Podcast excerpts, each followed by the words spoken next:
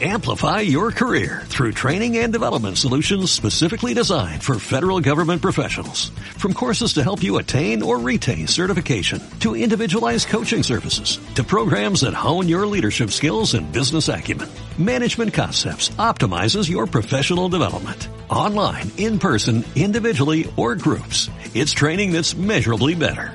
Learn more at managementconcepts.com. That's managementconcepts.com.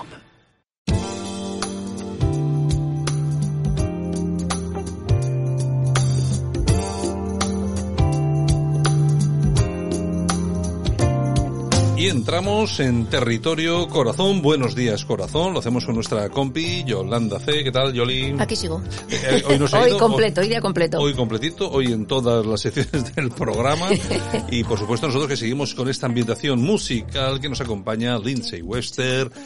Esta ocasión con el tema Close to You. Bueno, ¿qué tenemos de Corazao? Bueno, pues el pasado viernes declaraba en Málaga David Flores, el hijo de Rocío Carrasco, ¿te Mm, acuerdas, cierto, verdad? cierto, cierto. Bueno, pues parece ser que le preguntaron un montón de cosas y el chaval dice que no llama a su madre porque no tiene su número de teléfono y en casa no se lo dan.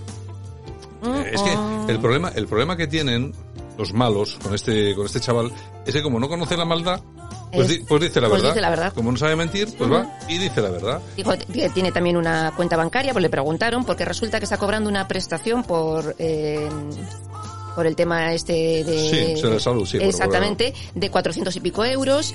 Y entonces eh, la madre no lo sabía, evidentemente. No sabemos desde cuándo está cobrando esta pensión.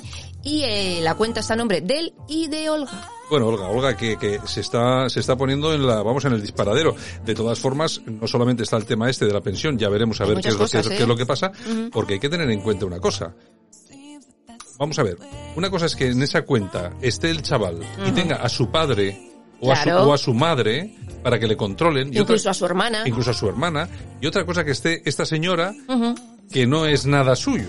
Porque la realidad es que no es nada suyo. Así es. Entonces, ¿por qué tiene que haber? Es como si eh, yo ahora me abro una cuenta y conmigo tiene que venir el vecino, tengo que ponérselo también a su nombre del vecino para que pueda controlar la cuenta. Pues no. Pues ya veremos Eso- lo que trae todo esto, ¿eh? no, y luego espera que todavía están los 130.000 euros aquellos Eh, desviados a una sociedad, etcétera, etcétera, etcétera. Aquí va a haber muchos problemas. ¿Y dónde estaba su hermana mientras él declaraba? De fiesta. Pues de fiesta. Se había ido con el grupito del programa de Ana Rosa y estaban de fiestuki. Claro, es que, claro, esta, esto, esto es, eh, vamos a ver, esto ya eh, lo que hace es nos pone de manifiesto cómo es cada uno, ¿no? Al final es el, como acababa el, el programa el, el otro día de Rocío Carrasco, ¿no? El tiempo pone a cada uno en su sitio y es que a esto los está poniendo a todos. Yo, a mí lo que me sigue preocupando, y bueno, preocupando, vamos a ver, es una, es un hablar, es un decir, pero son eh, personajes como Kiko Matamoros.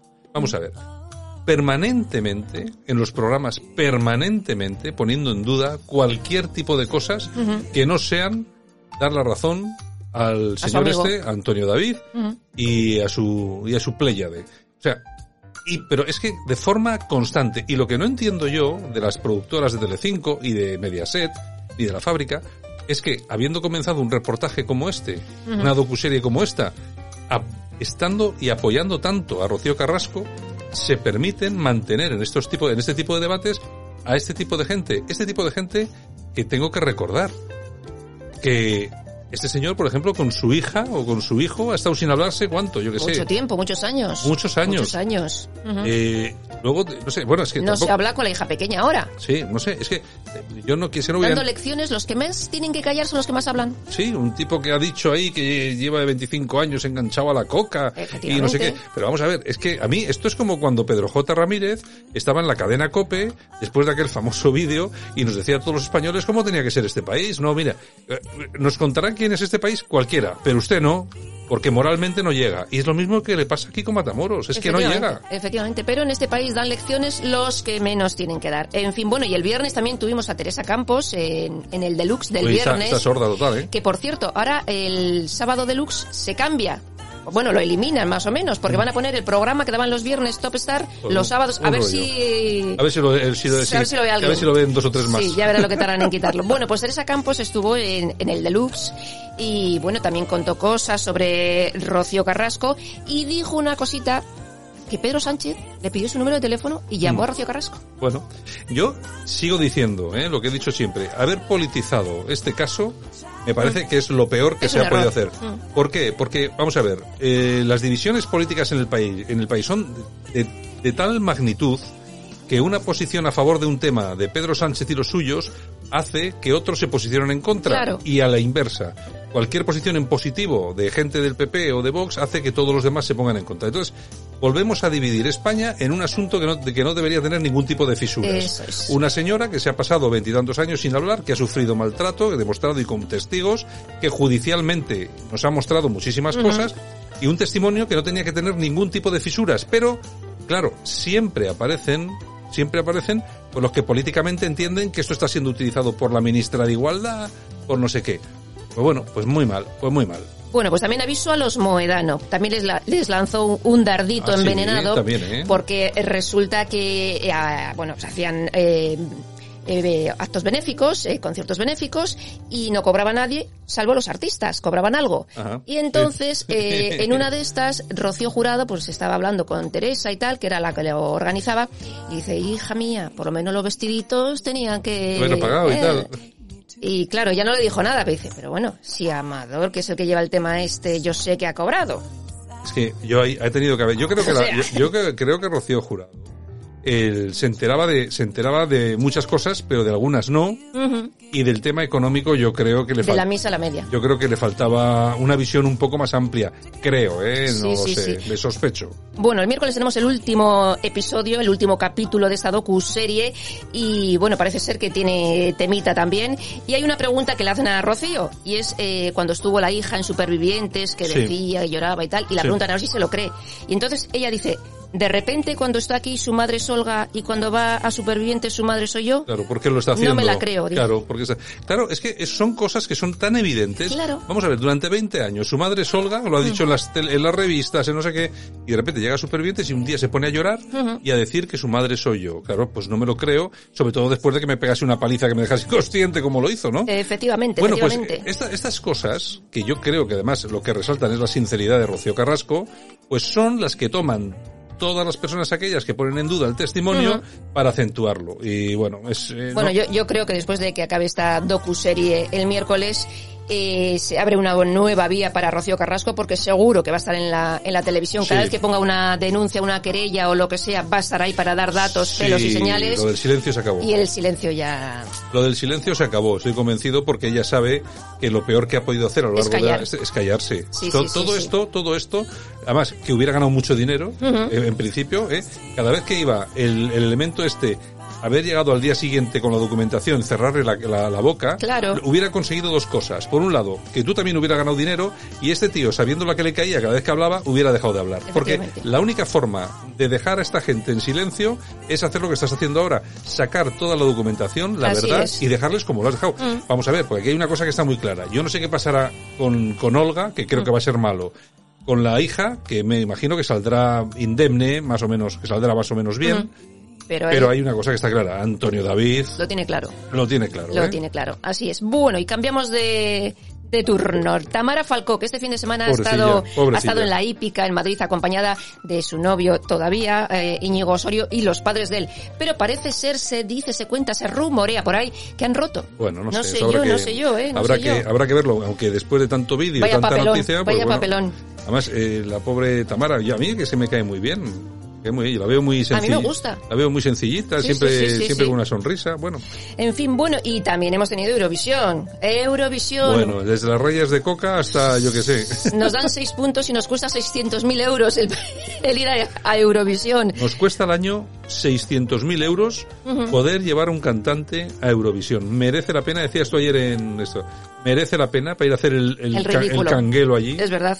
Pero hay que recordar que de esto casi no se habla, que también eh, ha estado Eurovisión para ciegos. ¿Ah, y sí? ha ganado España. ¿Qué me estás diciendo? Sí, señor, ha ganado España. Exactamente, Laura Disparden, eh, 14 años y de Almería.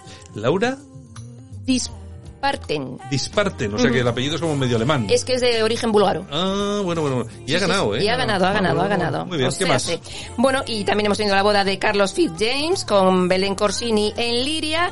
Y bueno, allí estaba lo más de lo más. Inés Domenech, eh, Sofía Palazuelo, en fin, un montón de gente bien, de la bien, de la bien. O sea, de la clase de la de verdad, eso de... Exactamente, exactamente. Y Jeff Bezos, que se compra el yate más caro del mundo, 500 millones de euros. Y la embarcación contará con otro yate de apoyo con helipuerto. Claro.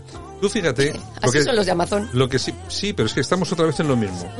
Los multimillonarios son de izquierdas. Sí, sí. Este Bezos, que nadie se olvide, es un demócrata de estos americanos, de estos que ha puesto dinero para apoyar el Black Lives Matter, las manifestaciones que se hicieron, o sea, eh, la campaña contra Sí, Trump. sí, sí, ahí le tienes. Y ahí le tienes, un tío que se compra un yate de 500 millones. Bueno, ¿qué es lo que pasa? Es que Amazon funciona muy bien, porque pides desde casa cualquier cosa, te lo traen y tal. Claro. Otra cosa es cómo vivirán los repartidores, no quiero ni pensarlo. Eh, efectivo, que ese es Lo que- cantar. no sé lo que cobrarán, pero me imagino que será Su lo- jefe vive muy bien, ellos no lo sé. Eso sí, su jefe gana dinero como por un tubo. Bueno, y más que va a ganar, porque ahora Y encima más. tiene el Blue Origin este, que Eh, va, lo va a que empezar a, va a empezar a lanzar naves espaciales. Ya pues te bueno. digo. Bueno, y Avilés, nuestro amigo Avilés. Hombre, Avilés. En Viva la Vida nos ha contado que qui- quiso quitarse la vida cuando estuvo el año pasado en Supervivientes. Bueno, pues Por todo mí- lo que hablaron de él. A mí Avilés me cae muy bien.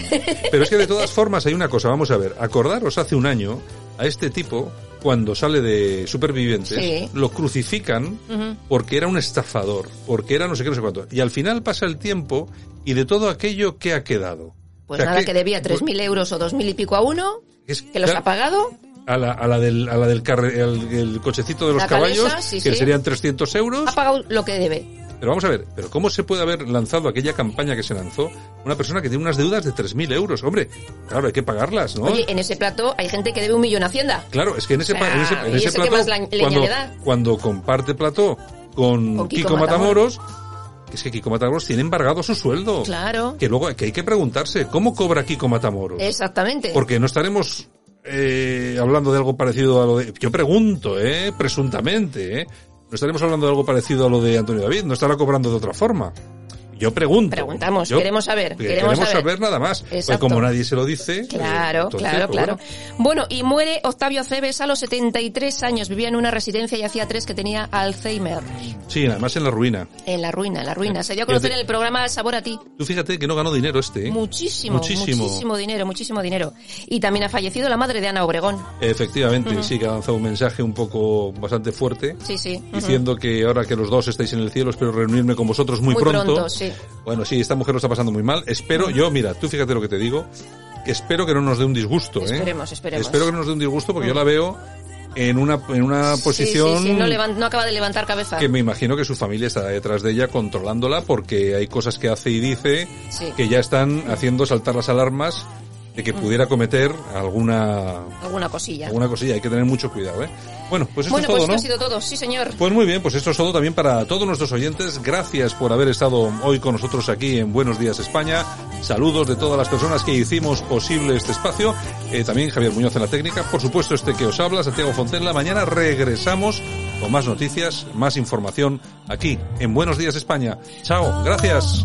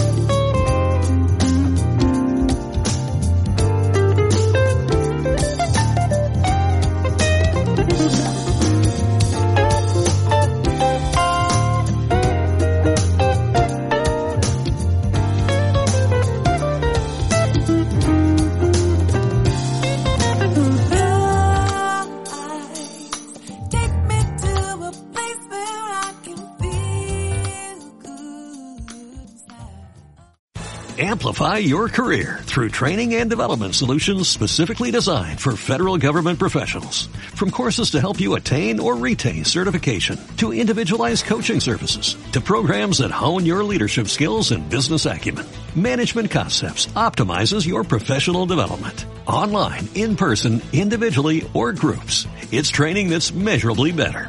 Learn more at managementconcepts.com. That's managementconcepts.com.